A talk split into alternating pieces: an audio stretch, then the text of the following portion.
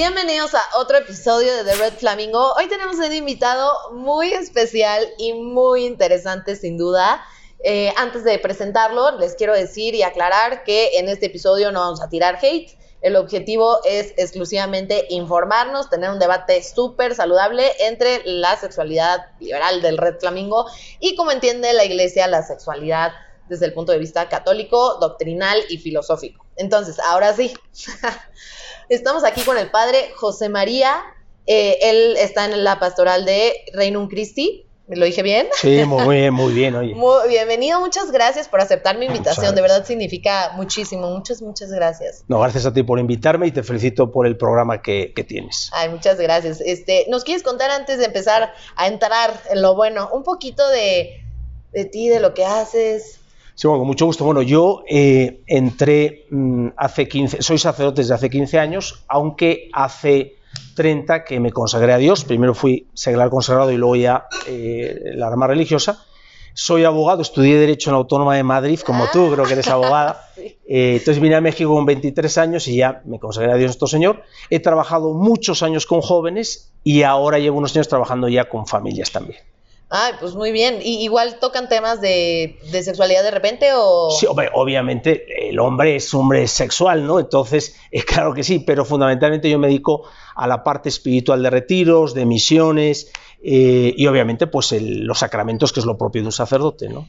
Ok, pues muy bien, muchas gracias. Este, y ya para entrar ahora sí en materia, ¿qué entiende la iglesia o para la iglesia cómo es la sexualidad? Muy bien. Mira, yo me gustaría antes hace una pequeña premisa, pero que es para mí muy importante y además de ahí se deriva todo lo demás. No hay nadie que te ame más que Dios. Te ha creado, te ha dado lo que tienes, te ha redimido. Dios nuestro Señor, con Jesucristo en la cruz da la vida por ti para salvarte. Entonces yo me fío de Dios, porque me ha dicho que me ama no con palabras sino dando su vida por mí, hasta su última gota de sangre. En la vida, tú y yo sabemos que alguien te puede decir, oye, te aprecio mucho. Pues a lo mejor puede ser verdad, a lo mejor no puede ser verdad. Pero de alguien que da la vida por mí, oye, yo sí, yo sí me fío de él. Entonces, la iglesia lo que hace es ver cuál es el plan de Dios para ti, para mí, y decírnoslo para que así podamos seguir ese plan que tiene ese Dios que nos ama tanto. Y esto es muy importante, porque a lo mejor hay cosas que no vamos a comprender del todo, porque también comprenderle a Dios es muy difícil, ¿no? Por eso es Dios. Eh, o a veces ver cosas que, hijo, esto no me acaba de... Pero ¿sabes qué? Yo sí me fío de ti, Señor, porque alguien que me ama tanto no me puede engañar. Bien, te digo como premisa porque si no, hay cosas que se pierden de, de su conjunto, ¿no? Entonces, eh, habiendo dicho eso, ¿qué, ¿qué es la sexualidad para la iglesia? Mira, en el Génesis eh, nos dice la Biblia que Dios creó al hombre a su imagen y semejanza. Dice, los creó hombre y mujer, no 40 géneros, hombre y mujer, eh, que son iguales en dignidad, exactamente iguales, pero distintos y complementarios, gracias a Dios. Eh, y les dijo, formen, sean una sola carne, crezcan y multiplíquense. Entonces la sexualidad la iglesia la entiende, partiendo de esa revelación, como la capacidad de amar en cuerpo y alma y de procrear. Cuando hablamos de la capacidad de amar en cuerpo y alma es muy bonito porque implica la parte genital del cuerpo y implica la parte espiritual nuestra.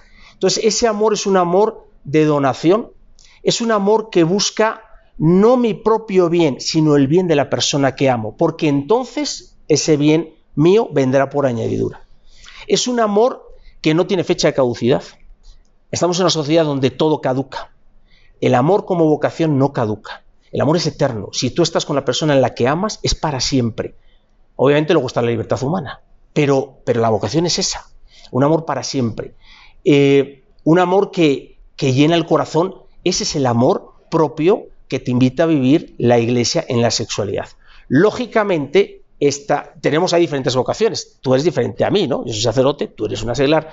Eh, si Dios que te vas a casar, es diferente a la sexualidad que Dios nos pide, pero eh, digamos que la sexualidad del matrimonio, o sea, donde, donde la iglesia entiende que vas a realizar tu sexualidad genital y espiritual que decimos, es en el matrimonio. Y el matrimonio tiene un doble fin, que es el fin unitivo, que es ese amor que te he estado diciendo, y luego el fin procreativo. Entonces, eso es el ámbito donde se mueve la sexualidad dentro de la iglesia. Ok, este, ahorita voy a preguntar un poco más del matrimonio, pero antes de eso, a mí me llama mucho la atención que me parece que que bueno, pues la iglesia puede, podría llegar a pensar, y si digo algo que no es, eh, que no, es este, correcto, de acuerdo. Tú di lo que quieras. Ok, este, solo no quiero desinformar, ¿no? Pero yo siento, tengo la percepción de que la iglesia toma la sexualidad como exclusivamente penetración. Entonces, para mí, por ejemplo, tener, masturbarte, pues también es eh, sexualidad, ¿no? Entonces, por ejemplo, la masturbación es mala, o sea, porque pues obviamente la haces fuera del matrimonio, no es como que la gente se espera a casarse para masturbarse, entonces... Así es. Mira, efectivamente la sexualidad está fuera de lo que la Iglesia nos dice y lo que Dios nuestro Señor quiere, eh, por varias razones. En primer lugar, te das cuenta que si estábamos hablando que la Iglesia entiende la sexualidad dentro de este fin unitivo y procreativo, la masturbación pues primero el fin unitivo no lo cumple porque no te estás donando a nadie, estás simplemente, pues, por decir, donándote a ti mismo, por así decir. Eh, pero hay una donación hacia otra persona, evidentemente. Ese lugar tampoco está abierto a la vida, porque sabemos que eso no, produce, evidentemente, la vida. Eh, y fíjate, eh, yo quiero pensar cuáles son las consecuencias o cuáles son las causas muchas veces de la masturbación. Eh, te lo digo por la experiencia que tengo de tanto trabajo. Bueno, primero mía personal, que he sido hombre igual que todos, y segundo porque llevo muchísimos años trabajando con, hombres y mujeres, ¿no? Entonces, eh, tenemos una experiencia, muchos de nosotros, de masturbarte, tener un rato de placer y luego vacío, hastío, no me llenó. Y de repente hay otras experiencias. Tienes una tentación, a lo mejor quieres masturbarte, no lo haces porque piensas, no sé, piensas en tu novia, piensas en tu esposa, eh, y de repente esa renuncia te sientes más feliz, más lleno. Entonces, eh, no hay que dejarse engañar, porque muchas veces eh, nos sale, muchas veces también la masturbación viene a veces por, querer salirme de mi realidad, es una especie de escapatoria, a veces, pero luego genera también sus problemas, ¿eh? El día de mañana en el matrimonio hay personas que por tener ese hábito de masturbación prefieren masturbarse a tener coito con su esposa. Es, delicado, es triste, porque oye, la sexualidad se vive en el matrimonio de una manera mucho más plena. Entonces, eh, está mal porque no cumple los, fines para los cuales Dios pensó la sexualidad, como te decía, y en segundo lugar podemos entender en la práctica que hay razones que te hacen pensar que a lo mejor efectivamente el mantener esa castidad me puede hacer más feliz que no fallar desde el punto de vista religioso, ¿no? Claro, sí, entiendo perfectamente. Este, pero entonces la iglesia traduce que, el placer en sí es malo, ¿no? O sea, como que a mí me da, me da a entender que el placer es algo malo. Sí, no, el placer no puede ser malo porque lo inventó Dios. Claro. Entonces, el placer es bueno. Pero el placer tiene sus peligros. Cuando el placer se convierte en placer por placer, cuando el fin último de tu vida es el placer, cuando confundes placer con felicidad, ese placer se puede convertir en algo peligroso o en algo malo. El placer dentro de esa relación sexual que te digo, en el matrimonio, etcétera, es maravilloso, es extraordinario, es completo, es eh, material, o sea, es de cuerpo y de espíritu, pero eh, muchas veces, recuerda, hemos tenido estas experiencias de gente que empieza a buscar el placer por el placer y primero, oye, esto ya no me llena, busco otro placer. Entonces ya no es masturbarme, ya es, eh, ¿cómo se dice? Pues hacerlo con tres o cuatro, porque después ya no, porque no, voy a hacer con mi mismo sexo y luego otro placer, y cada vez ese placer, en vez de llenarte, te va haciendo más vacío, más vacío, más lejos de la felicidad. El placer es momentáneo, fugaz, la felicidad es mucho más permanente. El placer a veces solo de una parte de un cuerpo, un momento, la felicidad es mucho más completa. Confundir placer con, felicidad es un, es un riesgo. Entonces, hay placer bueno y hay placer que me puede llevar a algo muy malo. Esta semana leí en, las redes una señora que tenía relaciones con su perro y su pareja lo grababa. Uno dice, ¿eso es placer?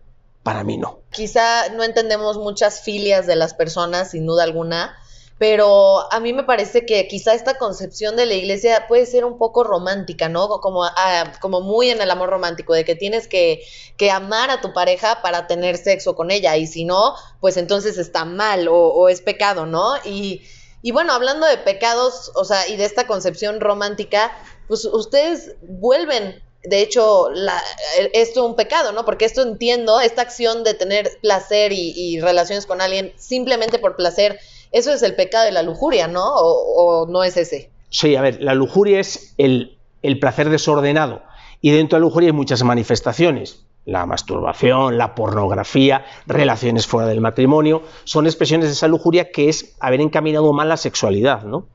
Me decías del tema romántico, por supuesto, por supuesto que la Iglesia quiere, una relación romántica. Es que creo que es precioso el romanticismo. Y muchas de las cosas que, a ver si nos da tiempo de contarte algún otro caso, eh, donde se vive ese romanticismo, que yo creo que no es que eso es del siglo pasado y ahora está muy feo. Yo creo que siempre la vida romántica en la pareja es maravilloso, ¿no? Y la Iglesia defiende y protege esa parte definitivamente, como tú has podido entrever. Me hablabas de la lujuria y lo contrario a lujuria es la castidad, es la pureza. Eh, que es el, ordenar tu vida sexual de una manera correcta, bien orientada. Mira, eh, a veces yo lo, pienso, ¿no? Hay personas lujuriosas, desgraciadamente, por la vida o hay momentos de tu vida que, eres lujurioso, ¿no? Eh, qué triste es ver a lo mejor un señor que tiene esa mirada lasciva, que no sabe ver la belleza de una, manera bonita, sana. Eh, y qué bonito es ver a esa persona que sabe mirar la belleza, eh, que sabe entenderla, encauzarla.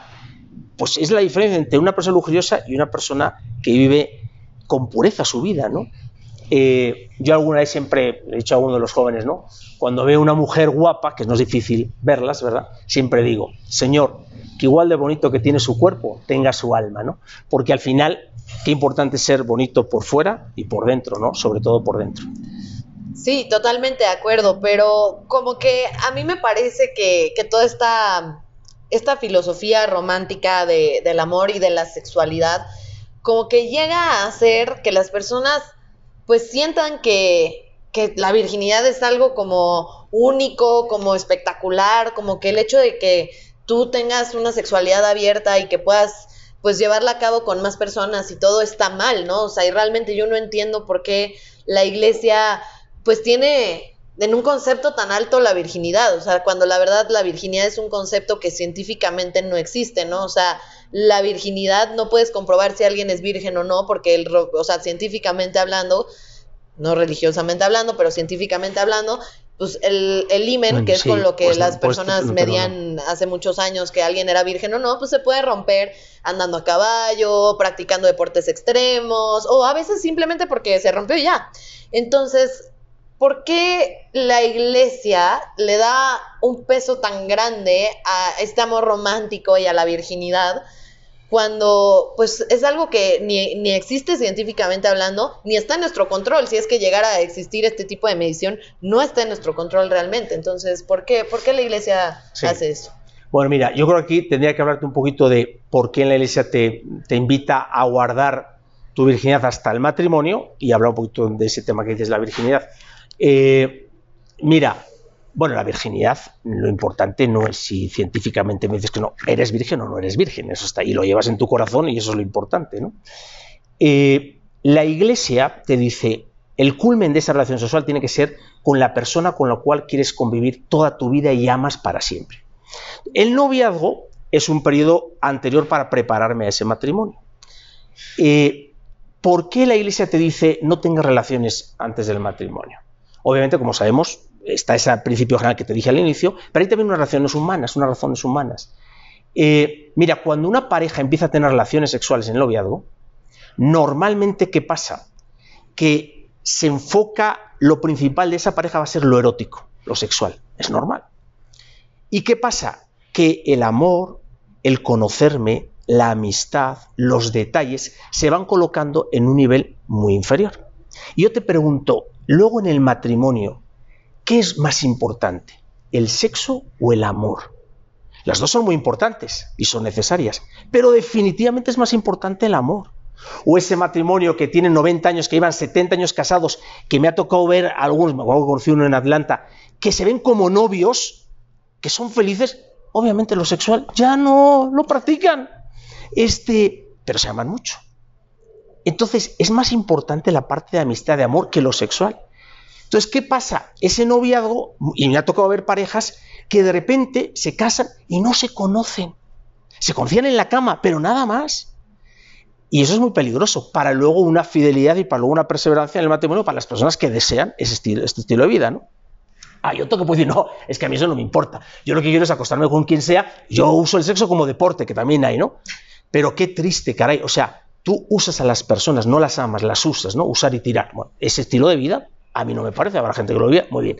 El estilo de vida eh, nuestro, católico, eh, evidentemente es mucho más importante el amor. Entonces, oye, ya en el noviazgo, ¿para qué te llevo un ramito de flores y me voy a meter en la cama contigo en cinco minutos? No me dar tu ramito de flores. Y yo he visto este, noviazgos preciosos que guardan esa virginidad, que los dos quieren darle ese regalo de entregarse en cuerpo y alma a su amada, a su amado, el día de las bodas. Oye, pues, pues me, se me hace estupendo, se me hace que tiene mucho sentido. Y te voy a decir algo, quizás soy un bicho raro, no lo sé. Yo no conozco ningún matrimonio que haya llegado virgen y que esté arrepentido de eso. Y conozco matrimonios que me han dicho, padre, me hubiera gustado haber llegado virgen, que no pasa nada. Pero eh, me hace ver que tiene un valor esa virginidad, por lo menos para muchas personas. ¿no? El hecho de que las personas se usen o que predomine lo erótico sobre el amor en un noviazgo, no depende de si tienes relaciones o no. Yo creo que depende de cómo entiendes las relaciones tú como persona, ¿no? Y creo que eh, depende de qué, le das tu prioridad. Por ejemplo, existen las personas eh, demisexuales, que las personas demisexuales son aquellas que no pueden tener sexo sino hasta que generen una conexión emocional con alguien. Técnicamente hablando, estarían cumpliendo entonces con los fines de la iglesia las personas demisexuales, ¿no? O sea, a pesar de que no estén casadas, están cumpliendo los principios de la iglesia, entiendo, no del matrimonio, pero de, de hacerlo con alguien que, que realmente generan una conexión, de donación, o sea, por ejemplo, ¿no? Entonces, siento que no necesariamente, y digo, son opiniones encontradas, ¿no? Sí, claro. Pero yo siento que no necesariamente depende, o sea, no tienes que poner lo erótico antes que el amor en una relación de noviazgo, aunque tenga sexo, o sea, no tiene por qué pasar eso, depende de cómo tú decidas manejar tu relación. Sí, no tiene por qué pasar, pero muchas veces pasa. Ahora bien, lo que me decías eh, la Iglesia la relación sexual la entiende exclusivamente en el matrimonio, porque entiende que ahí es donde se da esa plenitud total, se da con alguien con el cual es que quieres compartir la vida para siempre, en el noviazgo todavía puedes decir no y acabar esa relación, ¿no? Entonces me he entregado con todo mi cuerpo y mi alma a alguien con el cual no voy a compartir la vida. Pues hay gente que no, que no nos gusta eso. Eh, entonces, por eso el matrimonio defiende esto. Entonces, esa relación sexual eh, como dices, tú lo puedes ver de diferentes maneras, pero en la iglesia te dicen, no, es dentro del matrimonio porque el matrimonio te da ese ámbito y ese marco para que puedas vivir esa sociedad de esa manera, ¿no? Incluso, muchas veces también, ¿qué pasa? Me ha tocado ver gente en el noviazgo que tiene relaciones y luego le es muy difícil cortar. Se dan cuenta que no son uno para el otro, pero luego es difícil cortar porque han llegado, por decirlo de alguna manera, demasiado lejos quizás. Y luego otra cosa, que son los peligros también de las relaciones sexuales fuera del matrimonio. Hay que decirlo. Eh, abortos que luego se dan, embarazos no deseados, abortos. Es muy triste. Es, muy triste eh, que una persona, un ser inocente y vulnerable, pues, pues deje de existir por algo que hemos hecho eh, sin medir las consecuencias, ¿no? En fin, entonces también eh, esas son las razones por las que yo creo que la iglesia me dice espérate al matrimonio para tener sexo. Ok, pues ya que nos metimos en camisa de once varas, hablemos de, de, el siguiente tema por ejemplo, estamos hablando del tema de abortos y que no nos gustan, obviamente, ¿no? En la Iglesia Católica. Eh, pero, por ejemplo, a mí me parece un poco incongruente que alguien esté en contra del aborto y al mismo tiempo en contra de los métodos anticonceptivos, ¿no? ¿Qué dice la Iglesia? ¿Qué opina la Iglesia de los métodos anticonceptivos? Digo, te felicito, muy buena pregunta. ¿eh? Eh, como sabes, uno de los fines que te decía el matrimonio es estar abierto a la vida. Por lo tanto, si es un fin, el anticonceptivo que cierra la posibilidad de la vida no está permitido por la Iglesia. Ahora bien, ¿qué tenemos para, por ejemplo, una paternidad responsable? Eh, tenemos los métodos naturales. Eh, Dios es muy listo y ha generado en el ser humano una naturaleza.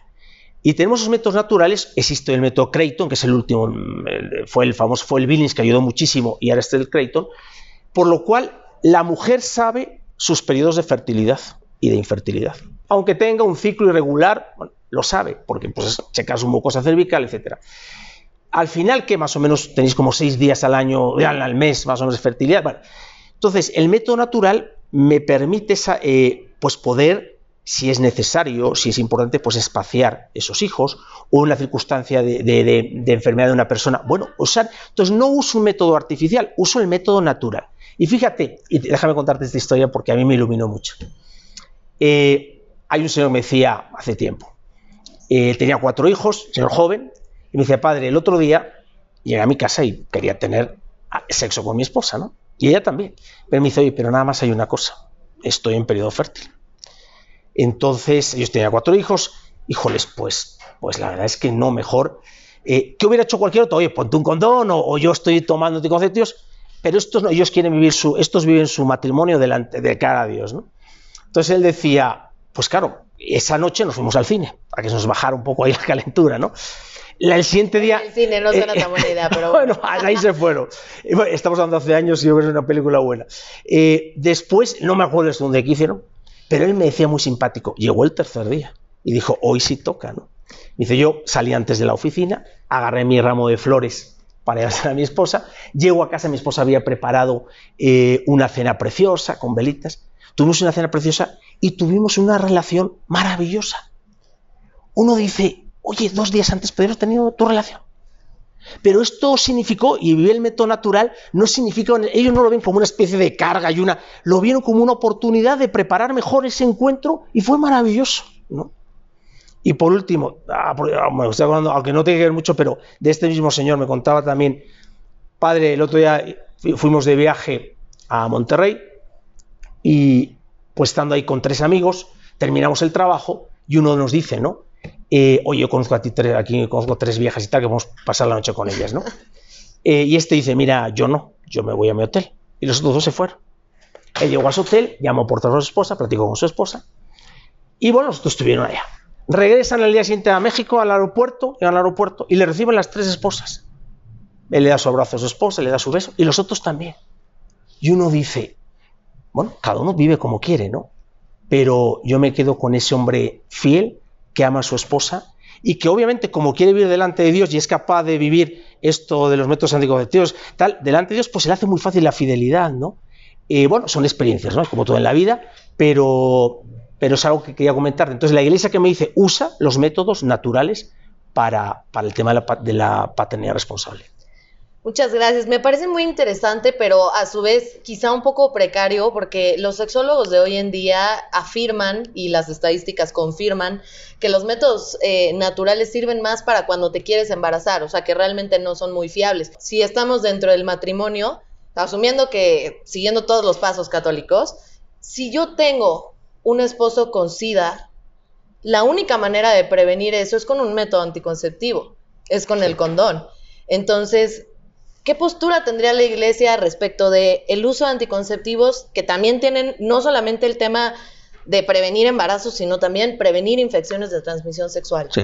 Bueno, por cierto, eh, los sexólogos puedan decir, mm, tendrán sus informes, misa no se lo digo yo, pero, pero sí, también se puede decir, en los métodos naturales tienen un porcentaje más alto de, efectividad que los anticonceptivos, más alto que un condón, más alto que muchas pastillas. O sea, entonces tampoco eh, hay estudios, evidentemente, que demuestran que los, que los, métodos naturales, o sea, este en concreto, a, nuestras abuelas hacían lo de la temperatura y eso fallaba más que una escopeta de feria, ¿no? Que decimos en España. Pero el actual método del crédito tiene un método de eficacia por encima del del condón, por ejemplo. Entonces, eh, ese tema es importante para no tampoco crear esas expectativas que a veces te dicen, no, es que eso no funciona, no, ya funciona. Obviamente, el día de mañana cualquier cosa puede fallar, ¿no? Porque estamos dentro también de la naturaleza y le estamos dando la oportunidad a Dios de que haga lo que quiere y que, quiere tener un hijo al mundo lo pueda traer. Por eso es natural, pero es una realidad, ¿no?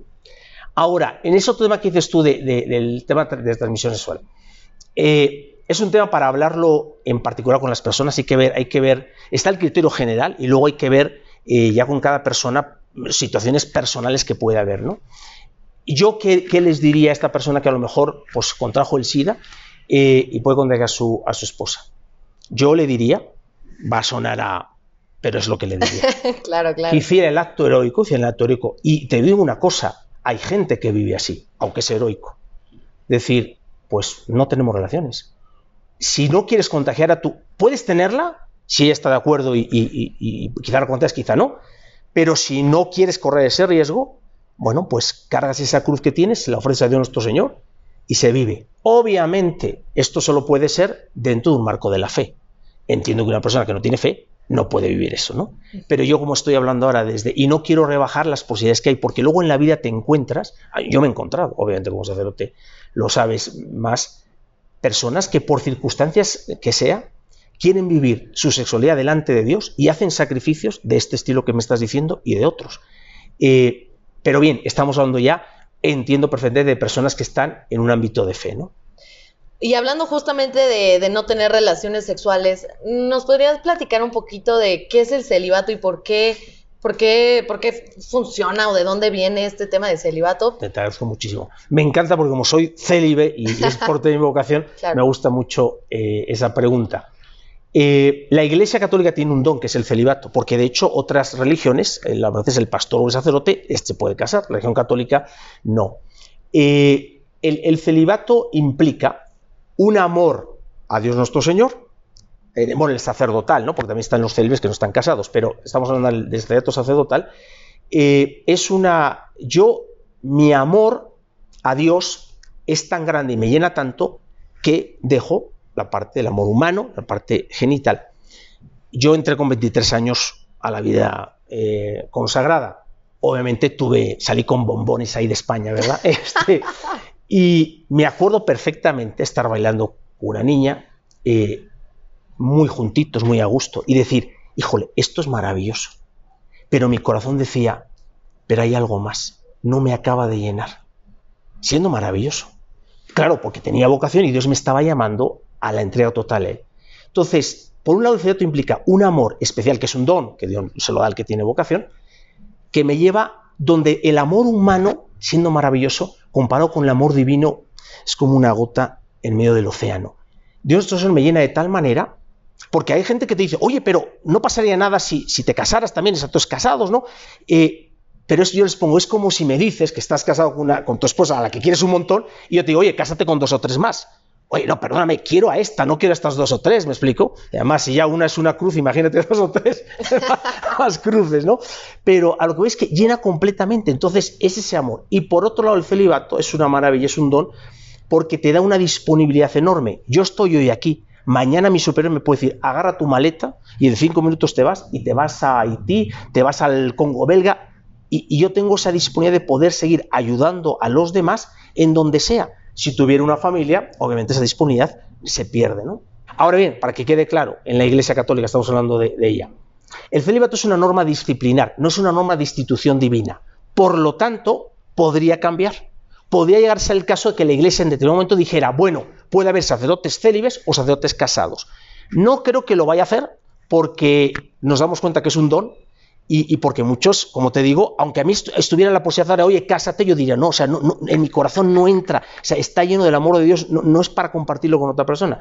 Pero lo digo porque luego en este tema, que sepa que es una norma disciplinar. Por ejemplo, lo que la iglesia nunca, y voy a meter un tema que puede ser polémico, pero vale la pena conocerlo, lo que la iglesia nunca podrá hacer será ordenar mujeres. ¿Por qué? Porque Cristo solo ordenó hombres, teniendo posibilidad de haber ordenado mujeres porque también le acompañaban, empezando por su madre, ¿no? Eh, eso la iglesia nunca lo podrá cambiar, porque eso es de institución divina de parte de nuestro Señor. Eh, alguien puede decir, oiga, padre, qué, machista es la, la, iglesia, ¿verdad? Yo siempre les digo, lo importante en la iglesia no es si eres sacerdote o no sacerdote, lo importante es si eres santo o no santo.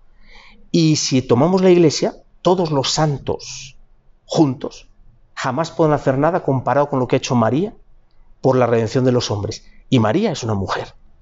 Eh, lo digo también porque luego está el famoso, no, es que si no, no pasa nada, si lo importante no es ser aquí o acá, si lo importante es que hagas lo que Dios quiere, ¿no? Perdón, eso fue una, eh, un extra, pero... un extra, este... Pues bueno, eh, la verdad es que sí, creo que ese tema nos da para, para todo otro episodio, ¿no? Pero, pero bueno, y entiendo obviamente, me, me, parece muy interesante que esto del celibato tenga una razón de ser también práctica para la iglesia y me imagino que también en temas sucesorios también, sin duda alguna. Eh, pero para, para cerrar, eh, dos preguntas más nada más.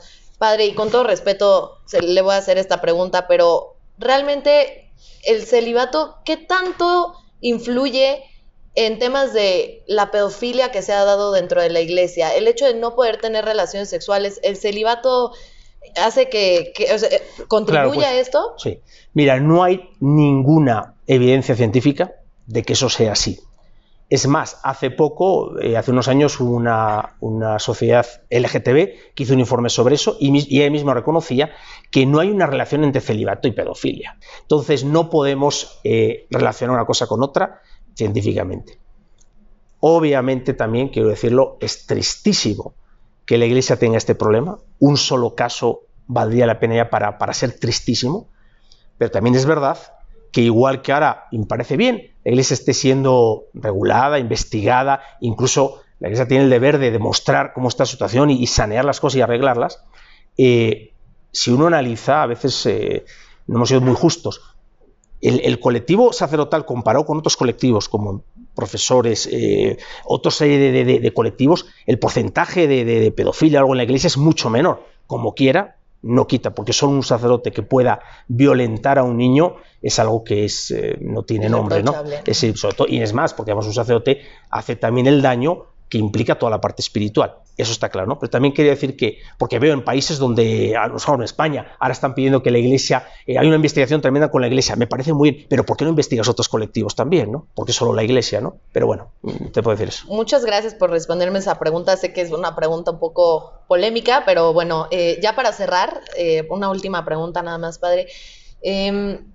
¿Cómo cree que impacte en el autoestima sexual de las personas toda la culpa que maneja la iglesia alrededor de las relaciones sexuales? Bueno, mira, es un poco el tema de, que la iglesia prohíbe muchas cosas, ¿no? Yo, más que prohibiciones, cuando la iglesia te prohíbe algo, me prohíbe algo, es porque está defendiendo un valor más importante para ella. Por ejemplo, cuando la iglesia me dice no abortes, es porque está defendiendo el valor de la vida de un inocente. Cuando la iglesia me dice no tenga relaciones antes del matrimonio, me parece esa prohibición, es porque ella piensa y cree que eso me va a ayudar a un matrimonio más feliz, más fiel. Cuando la iglesia me dice no veas pornografía, es porque quiere que tenga una mirada, un cuerpo limpio que me ayude a vivir mejor mi sexualidad. Entonces, cuando la iglesia nos dice no a algo, hay que pararse y tratar de descubrir a qué está diciendo sí, ¿Por qué viene esa prohibición? Porque siempre tiene algo más importante y por eso me está prohibiendo esa realidad. Es como el papá que prohíbe a su hijo algo por su bien, ¿no? Por una prohibición, sino porque sabe que eso le va a poder ayudar el día de mañana más. Eh, y el tema de la culpa y no la culpa. Eh, esto está relacionado con la conciencia, y con esto acabo. Todos tenemos una conciencia. La conciencia te dice, haz el bien y evita el mal. Hay un niño de cuatro años que roba un dulce en una tienda no le han explicado lo que es robar, y el niño llega y se siente mal y te devuelve el dulce porque ha hecho algo malo, porque tiene una conciencia que se lo dice. Es muy importante cuidar la conciencia. ¿Por qué? Porque en el mundo de hoy es muy fácil perder esa conciencia, deformar esa conciencia. Si yo tengo un Doberman en mi casa que cuida mi casa y viene una persona, el Doberman grita y yo le pego al Doberman una paliza, se queda callado. Si al día siguiente viene otra persona, el Doberman va a volver a gritar. Si yo le vuelvo a pegar, el Doberman se va a callar. Va a llegar un momento donde el Doberman no va a hacer nada. A veces podemos eh, domesticar nuestra conciencia y perder ya de vista lo que está bien y lo que está mal. Y eso es muy peligroso, porque entonces nos puede hacer vivir de una manera doble, insincera con nosotros mismos y desde luego no feliz. Porque no cabe cuando tú sigues la voz de tu conciencia, te sientes feliz. Y cuando no la sigues, no oye, culpable, la iglesia no busca que te sientas culpable, la iglesia busca que puedas desarrollarte plenamente como Dios nuestro Señor quiere el plan de Él. Y también te doy un, consejo y aprovecho así para lanzar. Si un día mm, tu conciencia te remuerde algo, ¿cuál es mi consejo? Confiésate. La confesión es una maravilla. Dios perdona todo, perdona siempre. Y esa paz, pues solo la puede dar Él. Pues muchas gracias, padre. La verdad le agradezco. Sé que, sé que quizá no, no fue una entrevista tan fácil, tan sencilla, pero de verdad le agradezco profundamente. La verdad es que el objetivo de esta entrevista es al final del día que quizá no compartamos absolutamente todos los puntos, pero siempre hacer nuestras críticas constructivas con información y siempre tener a la mano las razones por las que la iglesia hace las cosas que quizá pensamos que son unas, pero en realidad son otras. Así que Se lo agradezco profundamente. Y por último, por último, ya para terminar, ¿nos pudiera compartir, por favor, dónde lo podemos encontrar? Eh, ¿Algún proyecto que les interesaría dar a conocer o algo, por favor? Gracias. Bueno, hay una cosa que es muy interesante y es, ustedes saben que mm, la familia es importantísima. La familia es el núcleo de la sociedad, es donde nos sentimos amados y amamos, donde aprendemos a amar. La familia es todo. Y la familia está teniendo sus dificultades, sus ataques. Eh, entonces, al respecto, me gustaría comentaros que ahora, si Dios quiere, el primer fin de semana de octubre hay un Congreso Mundial de la Familia que viene aquí a México, en Santa Fe. Eh, y entonces pues van a haber, va a haber conferencias extraordinarias, pláticas para niños, para jóvenes, para matrimonios, para abuelitos, todo un festejo sobre la familia muy interesante. Si, te parece, eh, te dejo porque no sé, el, hay una página de internet donde puedes ver la información de este congreso, que es WCF, debe ser World Congress Family, wcfmexico.org. Eh, creo que vale la pena conocer lo que se está dando en este tema sobre la familia. Y bueno, y un servidor, pues nada más tengo, tengo un mail que les puedo dejar, que es el jmmartinez legionaries.org, legionarios en inglés. Muy inclusivo. ¿eh? Este, este, y con mucho gusto, pues, eh, pues agradecerte mucho la, la oportunidad que me diste y aseguraros una oración que como sacerdote es lo más importante que puedo hacer. Muchísimas gracias, muchísimas gracias Flamingos. Pues esto fue The Red Flamingo y nos vemos para el siguiente episodio. Recuerden que estamos aquí en Blanco Castelar. Está increíble el lugar. ¿Qué te pareció? Está precioso, sin duda alguna.